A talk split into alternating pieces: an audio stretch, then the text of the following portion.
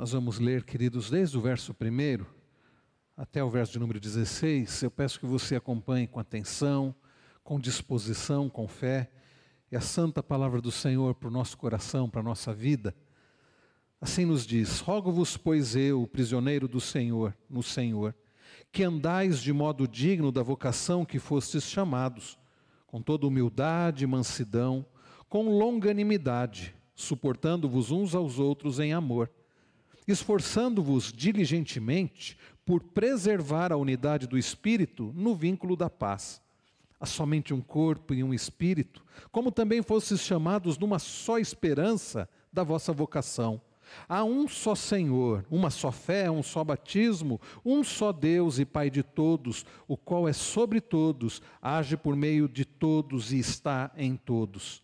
E a graça que me foi concedida a cada um de nós, segundo a proporção do dom de Cristo. Por isso diz: quando ele subiu às alturas, levou cativo o cativeiro e concedeu dons aos homens. Ora, que quer dizer subiu, senão que também havia descido até as regi regiões inferiores da terra? Aquele que desceu é também o mesmo que subiu acima de todos os céus para encher todas as coisas. E ele mesmo concedeu uns para os apóstolos, outros para profetas, outros para evangelistas e outros para pastores e mestres, com vistas ao aperfeiçoamento dos santos, para o desempenho do seu serviço, para a edificação do corpo de Cristo até que todos cheguemos à unidade da fé e do pleno conhecimento do Filho de Deus, à perfeita varonilidade, à medida da estatura da plenitude de Cristo, para que não mais sejamos como meninos, agitados de um lado para o outro e levados ao redor por todo o vento de doutrina, pela artimanha dos homens, pela astúcia com que induzem ao erro.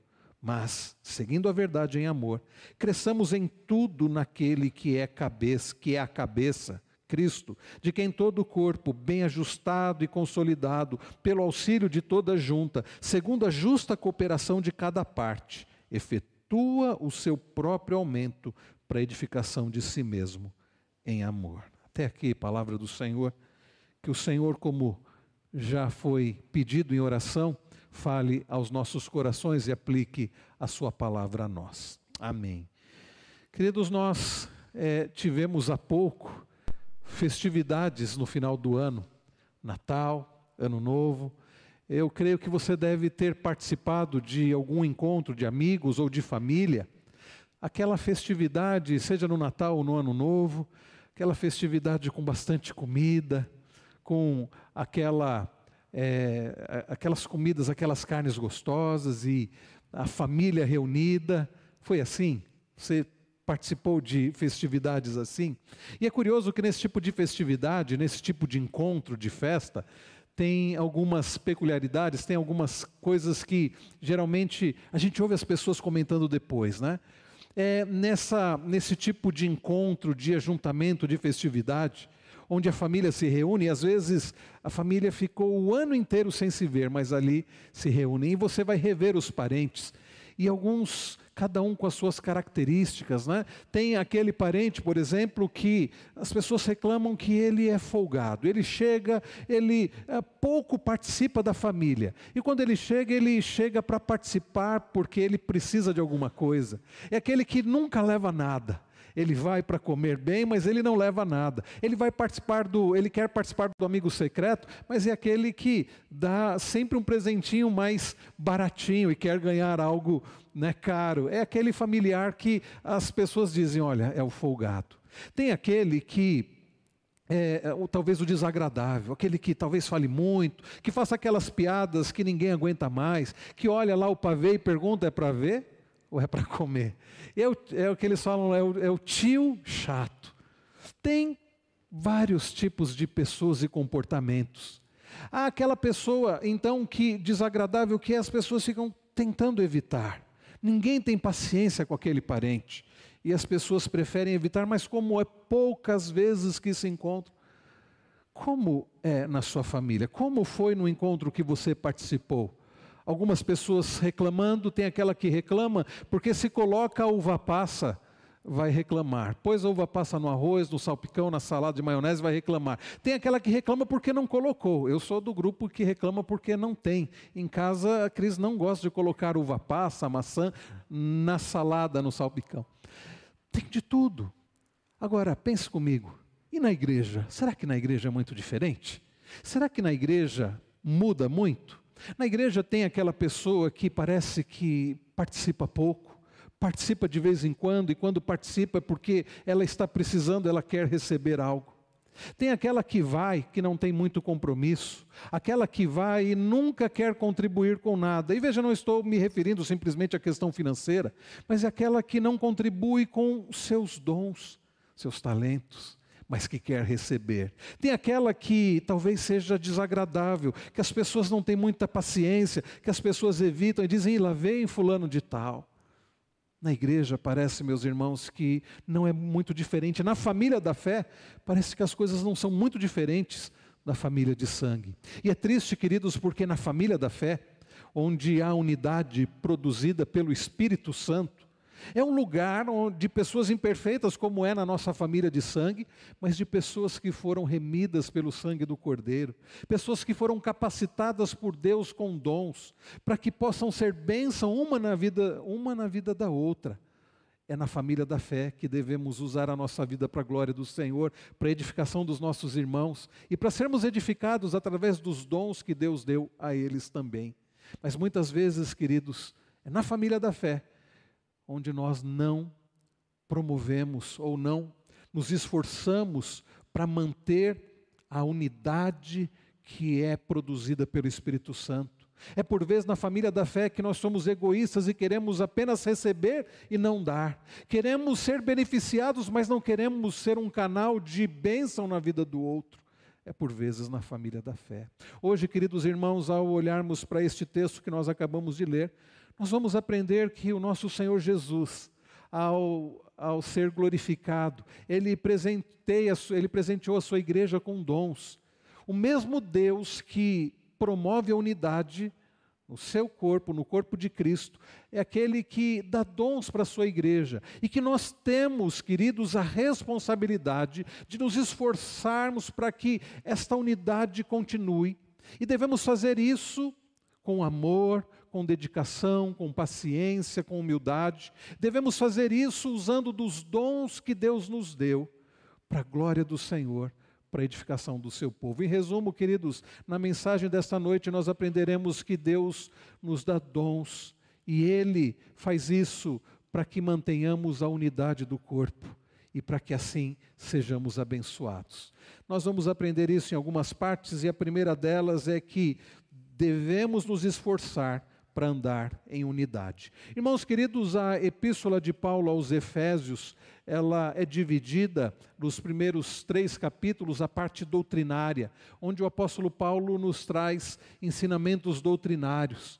E a partir do capítulo de número 4 até o final, nós temos ah, como essas doutrinas devem implicar numa vida prática.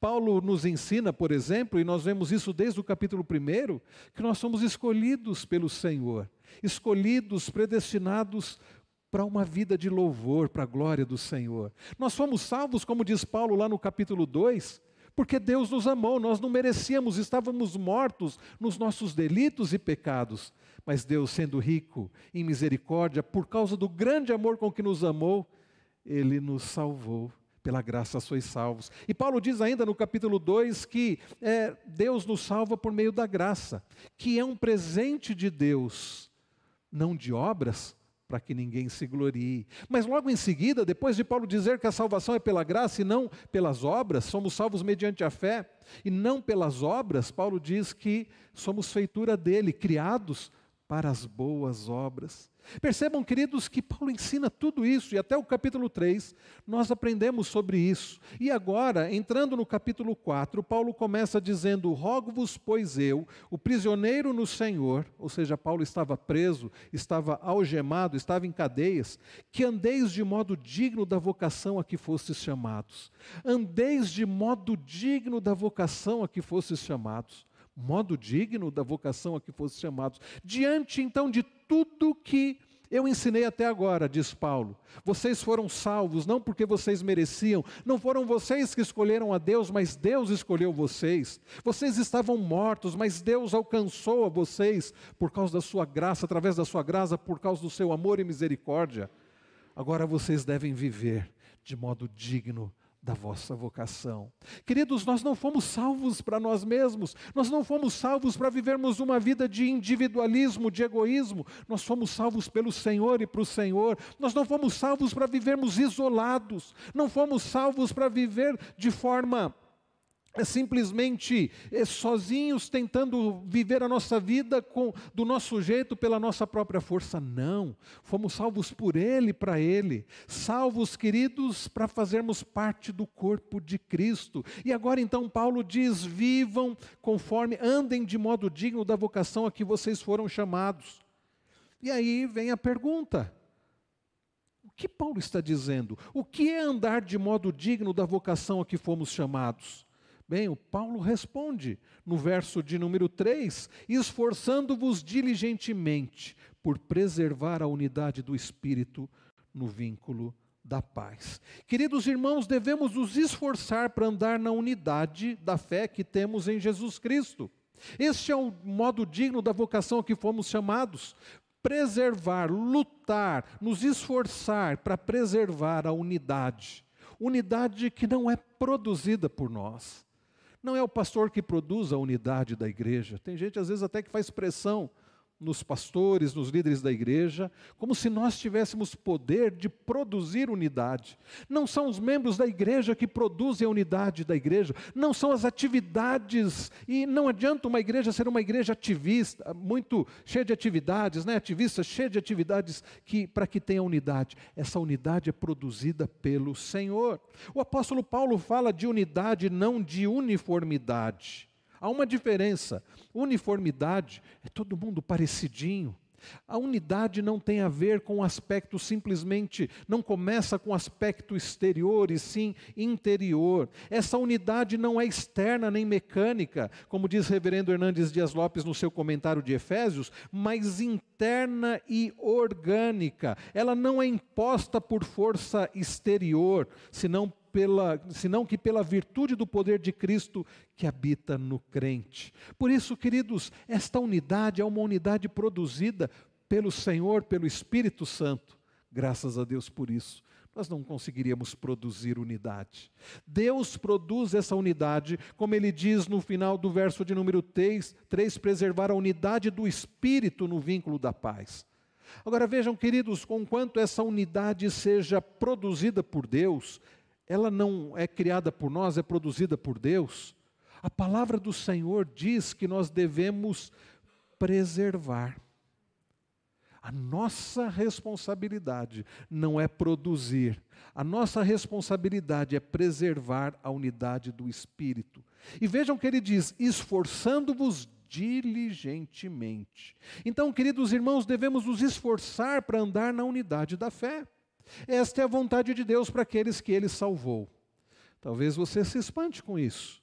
Talvez você não tenha ainda pensado nisso, que você foi salvo não para viver de qualquer jeito, não para viver sozinho, não para ser um lobo solitário, não para viver de forma egoísta, pensando somente em você, buscando só coisas para você, como aquele parente que você acha que é folgado, eu espero que você não seja esse parente, que quer só receber e nunca leva nada e come bastante, né?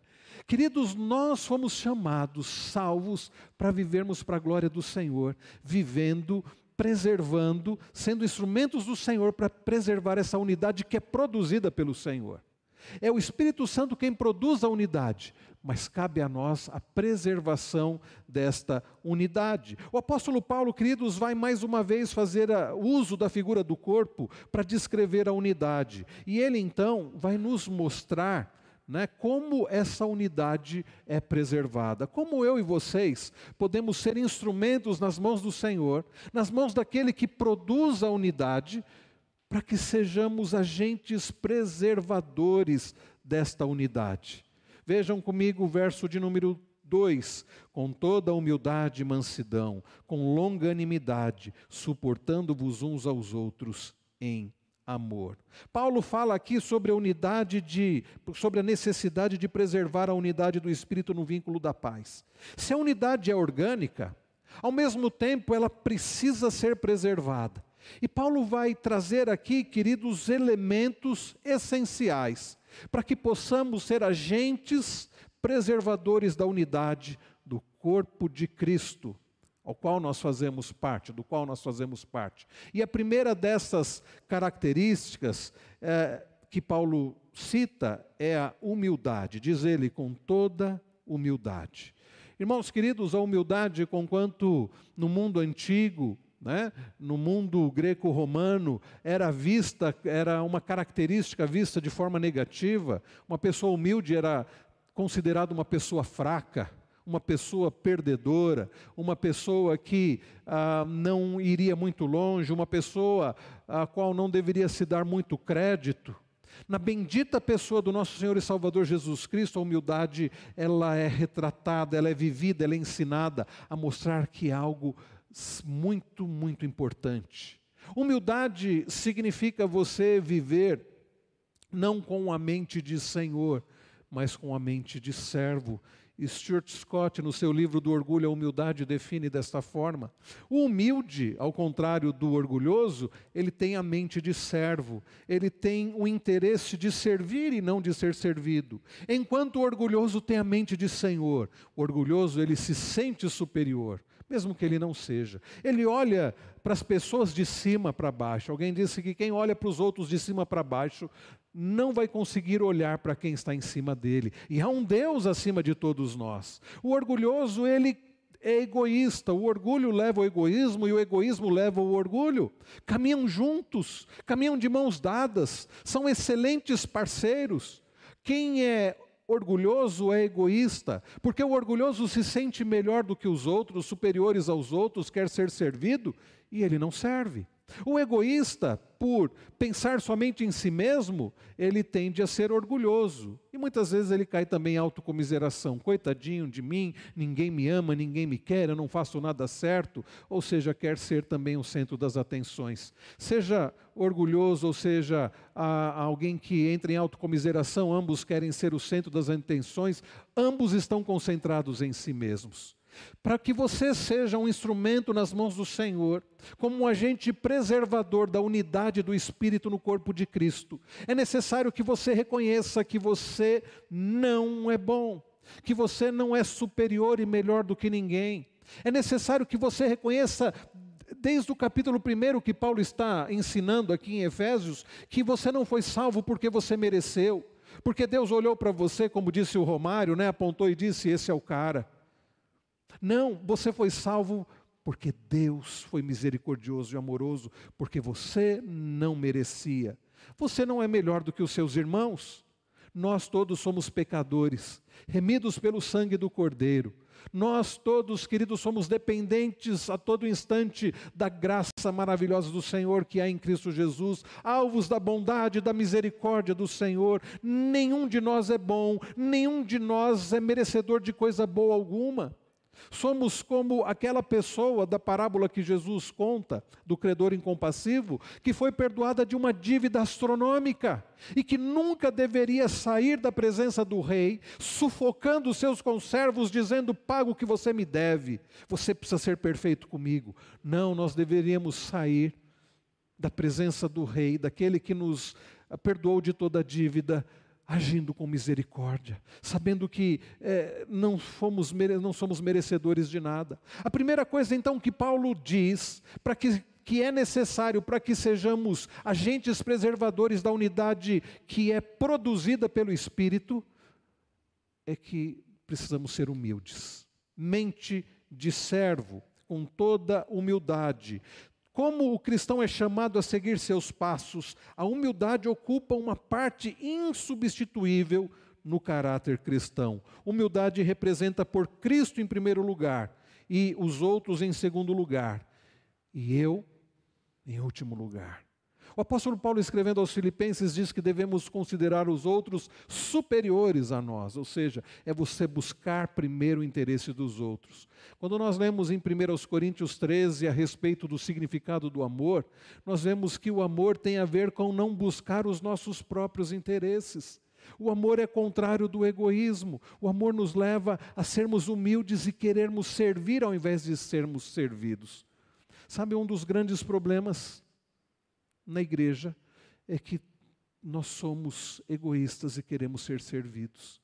Deus nos dá dons, mas nós não estamos preocupados em usar dos dons que Deus nos deu para edificar a vida do nosso irmão, mas queremos ser edificados pela vida dos outros. Queremos uma mensagem que nos edifique, queremos irmãos que orem por nós. Já viram aquela pessoa, né? Que vive pedindo, ora por mim, ora por mim, ora por mim. Em reuniões de oração, na hora dos pisos de oração, ela sempre está pedindo por ela, por, pelos dela, nunca consegue enxergar a necessidade do outro. Ela quer sempre para ela. É a síndrome do mar morto. Já ouviram falar da síndrome do mar morto? Só recebe e não dá nada. Ah, eu li certa feita que o mar morto ele só recebe e não sai nada do mar morto e é por isso que não há oxigenação ali, a salinidade é muito alta e não há muita vida ali. E há pessoas que têm essa síndrome do mar morto, não querem ceder em nada, não querem repartir nada, não querem partilhar nada, só querem receber e receber e receber. É necessário humildade, é necessário mente de servo e não de senhor. O apóstolo Paulo continua, o apóstolo Paulo continua, além dele dizer com toda humildade, ele diz mansidão. Mansidão, queridos, é a ideia, não é uma pessoa fraca. Tem gente que confunde mansidão com fraqueza. Não, mansidão é força controlada. É curioso que Jesus disse lá em Mateus 11: Aprendei de mim, que sou manso e humilde de coração. Jesus, queridos, sendo Rei dos Reis e Senhor dos Senhores, ele foi levado ao matadouro como ovelha muda. Ele não abriu a boca.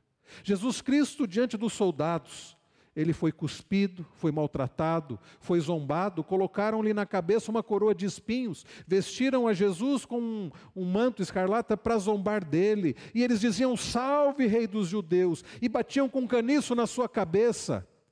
Ele foi zombado, ele foi cuspido, ele foi ferido, ele foi cravado numa cruz, e ele não abriu a boca. Não é porque ele era fraco. Ali estava, queridos, aquele que na tempestade, estando ele no barco com os discípulos, na tempestade, como nós lemos lá no final de Marcos 4, ele deu ordens à criação, ele disse ao vento, ao mar, acalma-te emudece. E diz a Bíblia que no mesmo instante a criação obedeceu. E como na criação não obedeceria o seu Criador? Ele é aquele que João diz que todas as coisas foram feitas por intermédio dele, sem ele nada do que foi feito se fez. Ele é aquele que o apóstolo Paulo escreve aos Colossenses dizendo que nele habita a plenitude da divindade. Ele, que é o próprio Deus, diante dos soldados, ele não abriu a boca.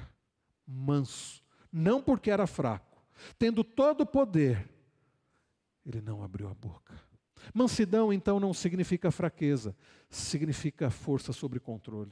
Significa, meus irmãos, tem a ver também com domínio próprio. E é interessante que Paulo, ao tratar sobre o fruto do Espírito, lá em Gálatas 5, ele fala sobre mansidão e fala sobre domínio próprio.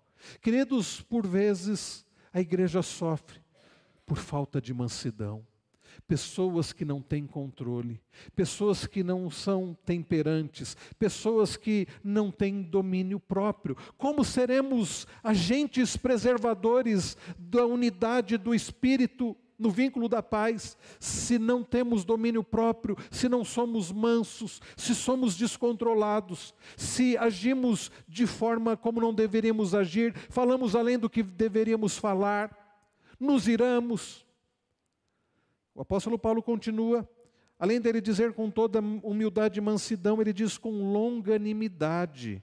Longanimidade, talvez você tenha alguma versão aí em suas mãos que traduza como paciência. Paciência, ser longânimo é ser paciente. Paulo escrevendo aos Coríntios, voltando, novamente citando primeiro aos Coríntios 13, Paulo começa a definir o amor no verso 4, dizendo que o amor é paciente. É aquela característica que nos leva a suportar sofrimentos. É aquela característica que nos leva a não estourar, não explodir, não exigir perfeição do outro, mas a conseguir suportar o sofrimento, suportar as dificuldades do outro, porque o outro não é perfeito. Não significa ser conivente com o pecado, mas é suportar as falhas, as dificuldades do outro, já que o outro não é perfeito. Falta-nos paciência. Queremos uma igreja perfeita, não somos perfeitos. Mas queremos estar numa igreja onde todos são perfeitos. O pastor tem que ser perfeito, os meus irmãos têm que ser perfeitos, ninguém pode falhar comigo. Falta-nos paciência, falta-nos amor que nos leva a suportar com paciência e sofrimentos com paciência. Aliás, nós vivemos uma era em que ninguém quer suportar nada. Isso não é diferente na igreja. Como, queridos, seremos agentes para que a unidade do Espírito seja, seja preservada, se nós não somos humildes, não somos mansos e não somos pacientes. E ele diz: suportando-vos uns aos outros em amor. Essa expressão, suportando-vos uns aos outros, e Paulo não usa somente aqui, usa em outros lugares, sempre me chamou a atenção e eu ficava na dúvida: esse suportando é você ter que aguentar alguém ou é você dar suporte? E pesquisando isso, eu li um artigo, o reverendo Wellington, do é, Dr. João, João Paulo Tomás de Aquino, né, que ele faz uma exegese e ele chega à conclusão, ah, fazendo uma pesquisa, um estudo desta, desse termo, que a ideia de suportar aqui é aguentar mesmo o outro. Né? É você aguentar o outro. E eu já li também, já li estudos de pessoas que disseram que a ideia de suportar é a ideia de você dar suporte. A conclusão que eu cheguei, meus irmãos, é que suportar uns aos outros, tanto é você dar suporte para o outro, quanto você, e tem a ver com ser paciente, manso, você suportar no sentido de aguentar alguém que não é perfeito, como você também não é perfeito. Queridos irmãos, no corpo de Cristo, que, tem a, que é constituído por pessoas imperfeitas, o cabeça é perfeito que é Cristo mas que é constituído por pessoas imperfeitas, nós temos que ser humildes, mansos, pacientes e assim suportando uns aos outros em amor. Se não for assim, nós não seremos agentes preservadores da unidade. E nós fomos chamados para nos esforçarmos, isso exige esforço, não é algo natural. Veja, seria muito bom isso do ponto de vista humano, porque Deus é que sabe o que é melhor, mas humanamente falando, nós podemos pensar, seria melhor se Deus na conversão já nos dotasse, né, de, já nos fizesse semelhantes a Cristo, com todo o amor, com todo, todo o fruto do Espírito ali, de forma plena, mas não é assim que funciona. E é por isso, queridos, que nós somos inseridos no corpo de Cristo, como membros uns dos outros, imperfeitos, para que um seja bênção na vida do outro, para que cresçamos em amor, em mansidão, em humildade, em longanimidade, em bondade, em benignidade, em fidelidade, em domínio próprio, em alegria, em paz, em tudo que Paulo escreve lá em Gálatas 5, como fruto do Espírito. Irmãos queridos, nós fazemos parte de uma igreja imperfeita. O cabeça é perfeito, que é Cristo, mas os membros desse corpo são imperfeitos. E há quem diga assim: eu não vou para a igreja, eu não quero ser membro da igreja porque lá está cheio de gente imperfeita. Sim, há lugar para mais um, venha. É isso que nós devemos dizer.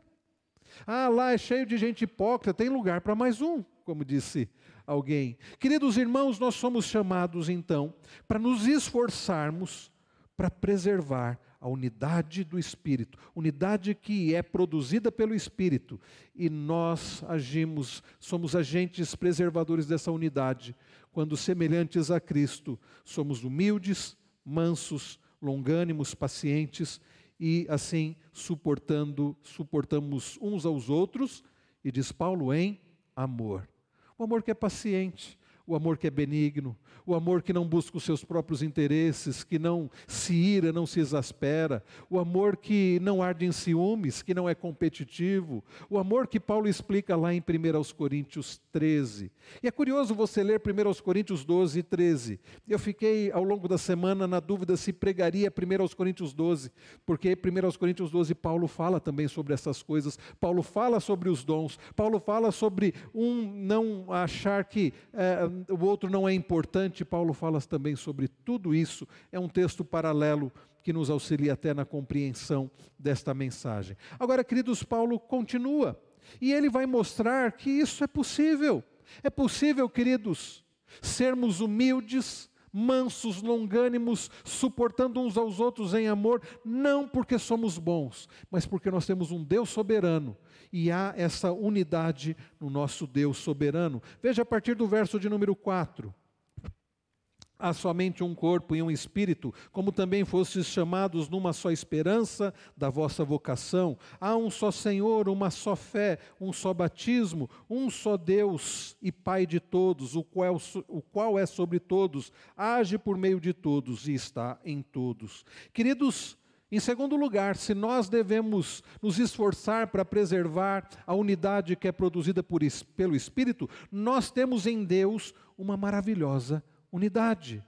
É possível porque o Deus a quem nós servimos, ele tem esta unidade. Diz-nos Paulo que há somente um corpo e um espírito. Aqui nós temos o fundamento da unidade. Um só corpo, só existe uma igreja verdadeira, o corpo de Cristo. Paulo diz: há um só Espírito, é o mesmo Espírito que habita na vida de cada crente. E se o Espírito Santo habita em nós, ele não vai nos levar para ah, lugares diferentes, no sentido de ah, procurarmos objetivos diferentes, haverá uma unidade de Espírito, o Espírito agindo em nosso coração, nos levando todos nós a buscarmos a glória do Senhor Jesus. É por isso que a unidade no corpo de Cristo não é porque somos iguais, não é porque temos o mesmo jeito. Mais uma vez, Paulo não está falando de uniformidade, está falando de unidade. Nós somos diferentes. Cada um de nós tem as suas características, os seus gostos. Ontem o conselho estava reunido aqui na igreja, ontem pela manhã, passamos o período da manhã inteiro reunidos, falando sobre liderança, decidindo sobre a liderança da igreja. E é interessante se você olhasse né, para essa nossa reunião, nós somos diferentes. O Cláudio é diferente de mim. Começar ele torce para o Palmeiras, é muito diferente de mim, meus irmãos. Né? Ah, o Edmilson também é diferente, o seu Lerose é diferente, o reverendo Wellington estava conosco, eu sou de um jeito. Nós não somos iguais. Talvez tenhamos algumas ah, preferências em comum em termos de comida, quando a nossa reunião do conselho é na sexta noite, a gente sai e vai comer uma pizza. Aí nós temos essa mesma, esse mesmo gosto, né? Mas temos gostos diferentes em várias áreas. Às vezes discordamos em algumas coisas e ficamos e podemos debater. Vamos ter a escola dominical primeiro ou culto primeiro? Vamos continuar do jeito que está? Vamos ter um cafezinho entre eles? Vamos continuar a transmissão? Alguns dizem assim: olha, eu acho que deveríamos continuar transmitindo. Ah, eu acho que se não transmitirmos vai estimular as pessoas a participarem. Ah, mas e tem gente e nós discutimos e às vezes discordamos em algumas coisas, mas nós somos habitados pelo mesmo Espírito e não discordamos em relação àquilo que é essencial da palavra de Deus. Como servos do Senhor, que tem o Espírito Santo, todos nós do conselho, e assim eu creio que é toda a igreja, desejamos a mesma coisa, a glória do Senhor. Podemos discordar em coisas pequenas, em detalhes, mas buscamos o que é essencial, a glória do Senhor, a edificação da igreja. Buscamos, queridos, que a igreja seja conformada à imagem de Cristo. Todo o conselho da igreja busca isso.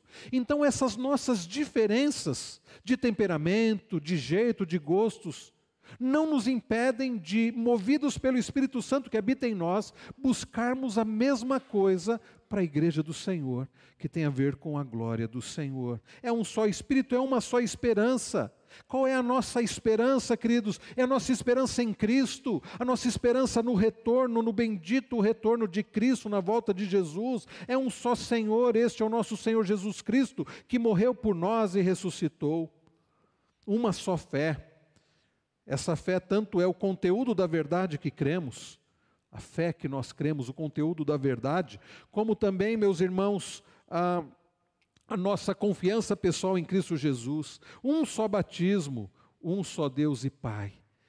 Nós não somos primos, nós somos irmãos, porque nós temos um só Deus e Pai. E é por causa dessa unidade que nós podemos, queridos, ser agentes preservadores da unidade que do, do corpo de Cristo, que é produzido pelo Espírito Santo. Agora, queridos, depois de aprendermos sobre o fato de que Deus nos chama para nos esforçarmos com diligência para preservarmos, preservarmos a unidade do Espírito, depois de vermos sobre a unidade do próprio Deus, nós aprendemos também sobre o fato de que Deus nos dá dons. Deus presenteia a sua igreja com dons para que possamos ser esses agentes preservadores da unidade. A partir do verso de número 10, nós aprendemos que, aliás, a partir do verso de número 7, nós aprendemos que Jesus presenteia a sua igreja com dons para que a gente use para o aperfeiçoamento mútuo. Olhe comigo o verso de número 7. E a graça foi concedida a cada um de nós, segundo a proporção do dom de Cristo. Por isso diz: quando ele subiu às alturas, levou cativo o cativeiro e concedeu dons aos homens. Ora, que quer dizer subiu, senão que também havia descido até as regiões inferiores da terra? Aquele que desceu é também o mesmo que subiu acima de todos os céus para encher todas as coisas. Queridos, às vezes a gente pensa que a obra de Jesus tem a ver simplesmente, ou melhor dizendo, somente, com a nossa salvação, com o fato de que quando morrermos, nós iremos para o Senhor. Sim, a obra de Cristo tem a ver com isso, sim. Mas eu preciso dizer para você que a obra de Cristo não tem a ver somente com isso. Tem a ver com o fato de que quando morrermos vamos partir e estar com Cristo. Mas tem a ver com o fato também que a obra de Cristo nos leva a sermos capacitados para vivermos como corpo de Cristo, sendo bênção na vida um do outro. É, envolve também, queridos, colocar algo na nossa mão para usarmos em prol dos outros. E vejam que Paulo, ele diz: a graça foi concedida a cada um de nós segundo a proporção do dom de Cristo. Quem dá o dom? Dom, a palavra dom aqui, carisma, é um presente é algo que nos é dado. Quem é que dá dons? Cristo. E Ele dá dons para quem Ele quer, conforme a necessidade da igreja.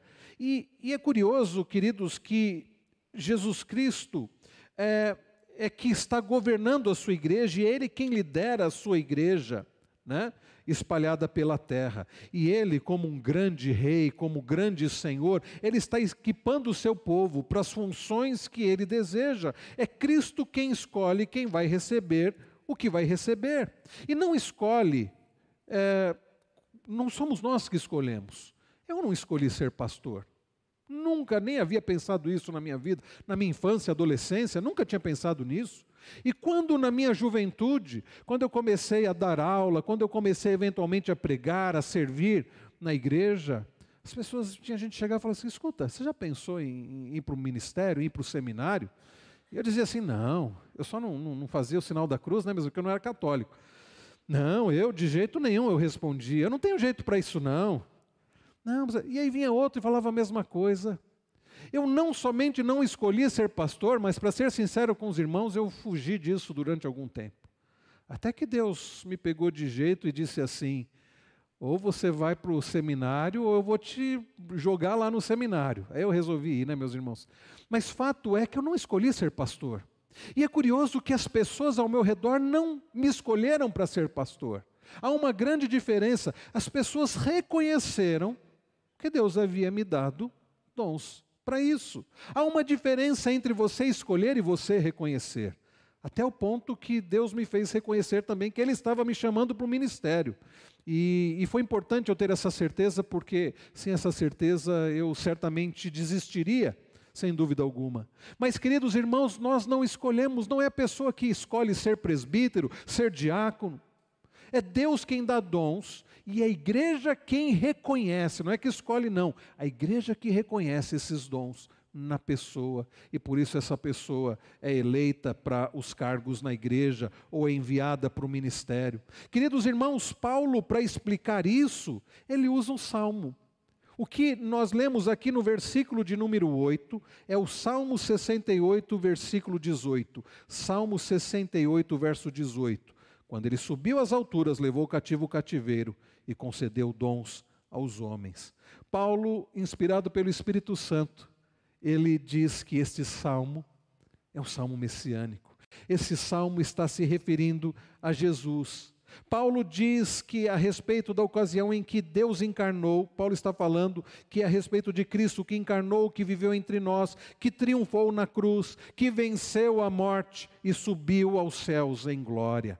Paulo aplica esse salmo a Jesus, dizendo: Ele, é Ele que é o vencedor, Ele que subiu às alturas, que levou o cativo o cativeiro, que concedeu dons aos homens. Irmãos, essa ideia de levou o cativo o cativeiro é uma figura que é usada para um guerreiro vitorioso que, ao vencer uma batalha, ao vencer seus inimigos, ele leva cativo seus inimigos e ele pega dos espólios da batalha e distribui para quem ele quer. E é interessante que Paulo vai fazer essa aplicação aqui em relação a Cristo, como Jesus que vai como um grande, que Jesus vai como grande, né, conquistador. E é interessante que Jesus, ao ser o grande conquistador, o grande vencedor, aquele que venceu na cruz, é aquele que é glorificado, é aquele que recebe toda a honra, toda a glória. E, ao fazer isso, ele distribui dons ao seu povo. Diz ele, ora, verso de número 9, quer dizer, subiu, senão que também havia descido até as regi regiões inferiores da terra. Aqui cabe, meus irmãos, uma explicação. Há pessoas que, quando leem regiões inferiores da terra, já vão pensando que o texto está falando de inferno. Não, meus irmãos, não há base bíblica para dizer que Jesus desceu ao inferno. Há pessoas até que no credo apostólico, quando vem desceu ao, ao Hades, acreditam que o texto está dizendo que Jesus desceu ao inferno. A ideia aqui de regiões inferiores não é inferno.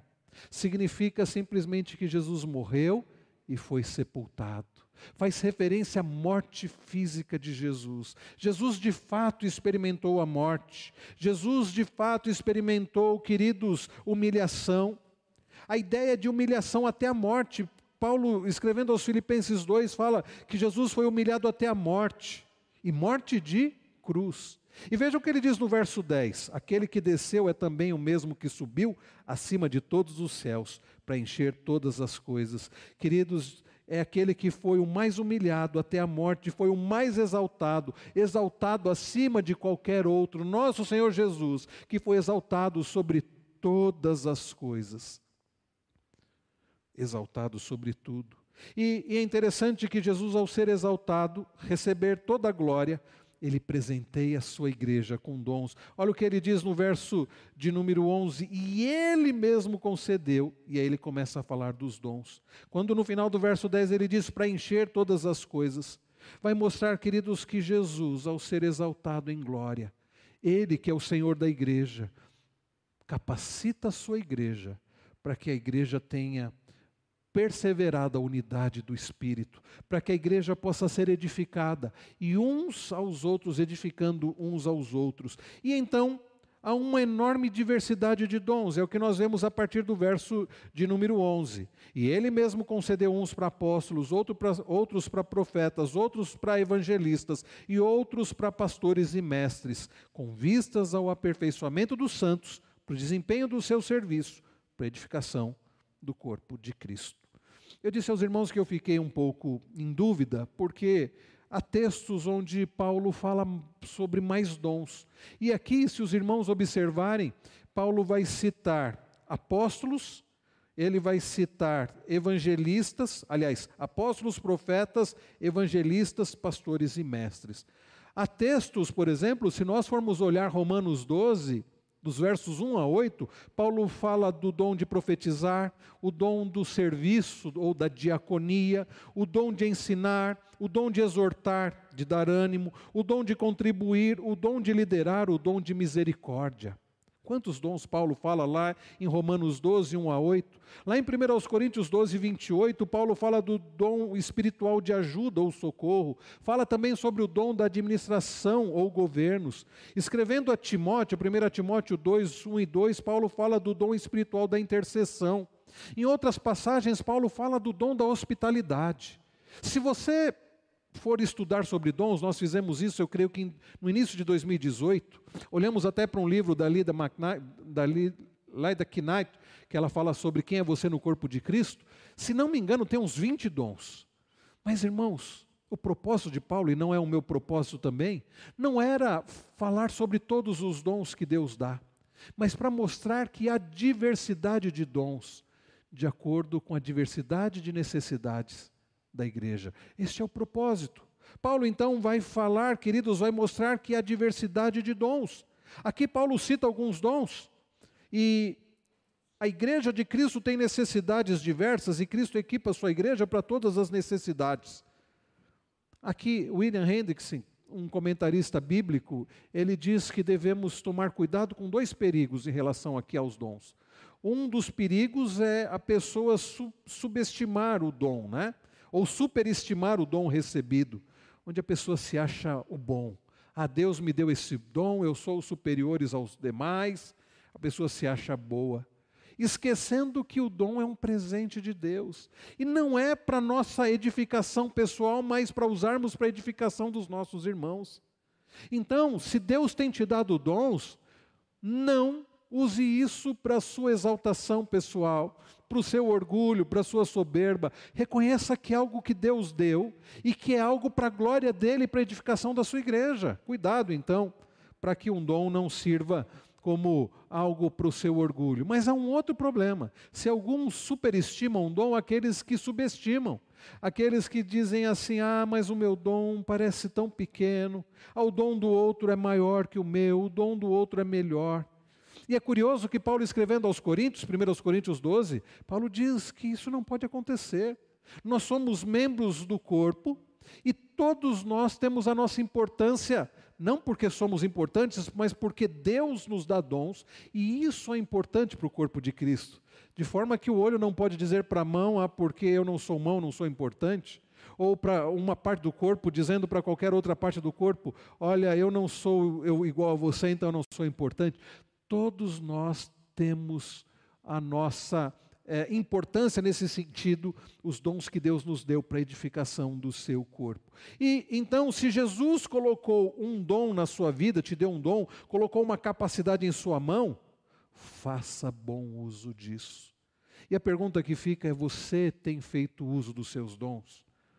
Ontem, um conselho reunido para tratar sobre liderança, a gente ficou um tempo considerando, mas quem vai assumir esse ministério? Ah, fulano de tal, ih, fulano de tal não tem compromisso, pouco vai à igreja, ih, fulano de tal. Quantas pessoas, com quantas pessoas nós podemos contar? E aí a outra pergunta, esses líderes que foram colocados pelo conselho vão ter com quem contar para que o auxiliem nos ministérios, ministérios e sociedades internas não faltam na nossa igreja. Irmãos, nós estamos precisando muito de gente. Para as coisas, até tem coisas que as pessoas falam, mas isso é tão simples, mas falta gente. Vocês perceberam a diferença que faz quando nós temos a projeção da letra do que nós cantamos? Nós precisamos de gente para isso. Eu tenho visto crianças fazendo isso, e graças a Deus que nós temos algumas crianças dispostas para fazer isso. Mas é uma responsabilidade grande. E por vezes nós temos crianças fazendo isso porque não tem mais gente para que diga assim: olha, eu estou aqui, eu posso auxiliar apertando um botãozinho e antes vendo no ensaio e vendo como que vai cantar, se vai repetir ou não vai repetir, quantas vezes vai voltar, para que não fique um desencontro, porque isso atrapalha esse desencontro. Pode parecer uma coisa simples, mas é o que faz diferença e não temos gente para fazer. Nós precisamos de gente para ajudar na transmissão, para ajudar no som, nosso irmão Magno está né, se recuperando da Covid. Às vezes, quando ele falta, é uma dificuldade. Graças a Deus temos o Miquéias agora, mas falta gente. Falta gente para o grupo de música, falta gente para o ministério de recepção, falta gente para auxiliar em tantas áreas da igreja. Gente, e o que é mais sério, gente que Deus tem dado o dom, mas que tem guardado esse dom e não tem sido um instrumento para edificação do corpo de Cristo. E nesta noite, queridos, o Senhor, através da Sua palavra, trata conosco. Será que nós temos usado os nossos dons para a glória do Senhor, para o bem da igreja? Ou temos guardado para nós? Temos sido egoístas? E Paulo cita alguns dons. Ele cita no verso 11 apóstolos, aqueles que originalmente receberam de Jesus a comissão de levarem o evangelho adiante, os apóstolos. Nesse sentido, meus irmãos, ah, e havia algumas é, características para ser apóstolo. Precisava ter andado com Jesus. E Paulo vai se considerar um apóstolo fora do tempo, porque, diferente dos demais, ele não conviveu com Jesus, mas ele teve um encontro com Jesus, né? no caminho de Damasco. Mas Paulo foi, foi um dos apóstolos, esse que escreveu esta carta foi um dos apóstolos, e por isso foi um grupo restrito, nós não cremos que essa função continue hoje, cremos que acabou com a morte do último dos apóstolos. Também Paulo cita aqui profetas. Receberam, eram pessoas que recebiam a palavra, a revelação de Deus e deviam entregar essa revelação ao povo. E nesse sentido também nós cremos que essa isso acabou, essa função de profetas, porque hoje nós temos a palavra de Deus completa e ninguém pode dizer assim, assim diz o Senhor, e falar qualquer coisa da sua cabeça. O que nós podemos é dizer, a palavra do Senhor aqui diz isso. Paulo cita também meus irmãos evangelistas que auxiliavam os apóstolos nas igrejas que eram plantadas, e a nossa igreja tem, né, reconhece pessoas evangelistas, pastores e mestres que cuidavam dos crentes. Irmãos queridos, o fato é que Deus nos dá dons Paulo cita muitos outros dons, eu citei alguns de Romanos 12, de 1 Coríntios 12 e de 1 Timóteo 2. Tudo isso, meus irmãos, para a edificação do corpo. Sabe por que, que Deus dá dons? Porque a igreja tem necessidade. Tem necessidade, por exemplo, irmãos que precisam ser amados. E Deus diz: amai-vos uns aos outros, e Deus nos dá esse dom. Existem pessoas que precisam ser acolhidas. Por isso Deus diz: acolhei-vos uns aos outros. Existem pessoas que precisam ser cuidadas. Por isso Deus diz: que devemos cuidar uns dos outros. Existem pessoas que precisam ser edificadas, e a Bíblia diz: edifiquem uns aos outros. Existem pessoas que precisam ser encorajadas, e a Bíblia diz: encorajem uns aos outros. Existem pessoas que precisam ser servidas, e a Bíblia diz: sirvam uns aos outros. Pessoas que estão carregando um fardo pesado e que precisam de ajuda, e é por isso que a Bíblia diz: levai as cargas uns dos outros, sejam hospitaleiros, orem uns pelos outros, por causa das necessidades do povo de Deus.